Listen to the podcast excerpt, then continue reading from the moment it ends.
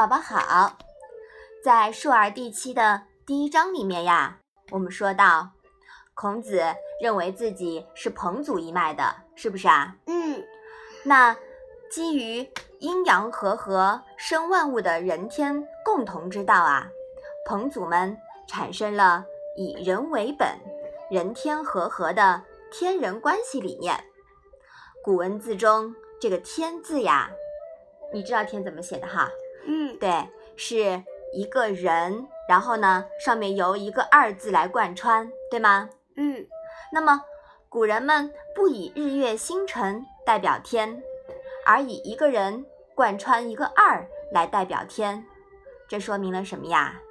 说明了这种以人为本、天人合一的理念。嗯，那合一呢，我们就可以理解为和合。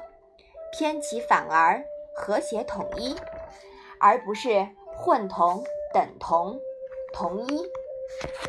而这一思想的渊源呢，又可上溯到伏羲女娲时代。那我们今天啊，就来讲一讲伏羲女娲的传说。伏羲是我国有记载的最早的创世神，记录于帛书之中。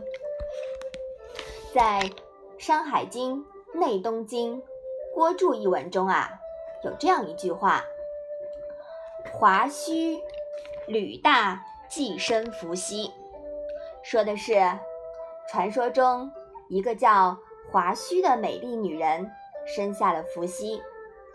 伏羲是古代传说中中华民族的人文始祖，是中国古籍中记载的。最早的王，《华夏考源》一文从文字训诂得出结论：胥、雅、夏这些古文字啊是相通的。所以说，伏羲的母亲华胥啊就是华夏。因此，我们可以说，华夏文化就是华胥文化，中华民族文化的源头啊。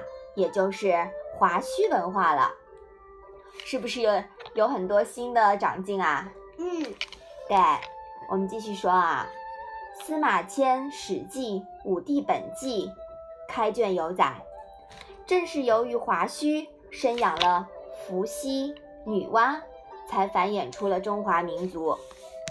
相传啊，伏羲呢是人首蛇身，与女娲相婚。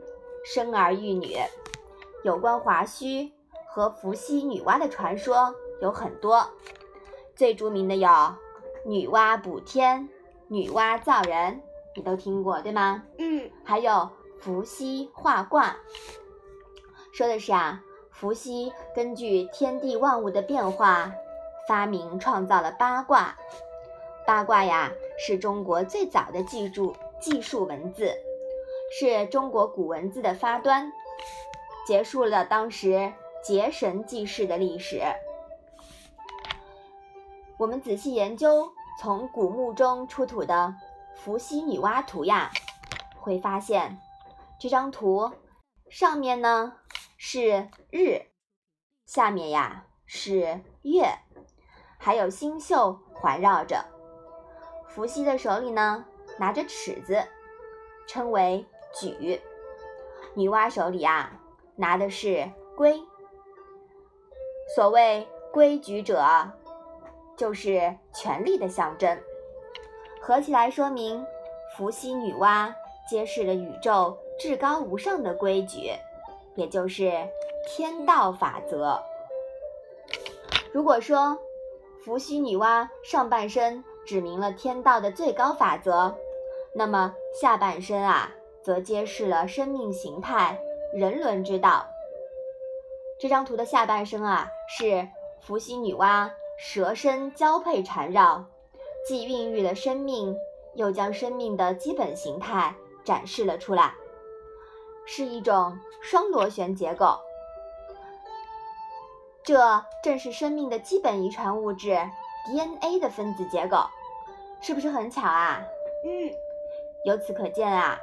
万事万物都是相通的，具有联系的。你看看，现代科学也证实了我们古代传说中的一些知识，是不是很有趣？嗯，好，那我们今天伏羲女娲的故事啊，就先说到这里啦。谢谢妈妈。